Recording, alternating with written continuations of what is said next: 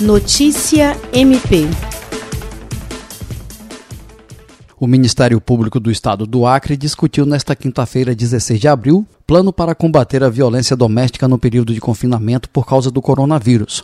A videoconferência foi aberta pela Procuradora-Geral de Justiça Cátia Rejane de Araújo Rodrigues e reuniu promotores de justiça que atuam no interior. O MP Acreano tem se preocupado com a questão por entender que, em situações de emergência, o risco de violência contra a mulher é maior. Recentemente, o Conselho Nacional do Ministério Público emitiu nota técnica recomendando a adoção de medidas preventivas nos estados e o planejamento de ações para enfrentar o problema. A chefe do MP Acriano destacou a preocupação com essa tendência de aumento da violência doméstica e familiar e que, por isso, o MP do Acre vem trabalhando nesta pandemia de forma uniforme e integrada, reunindo os colegas das comarcas para levantar informações, construir formas de entendimento, acreditando que poderão avançar muito mais. Jean Oliveira, Agência de Notícias do Ministério Público do Estado do Acre.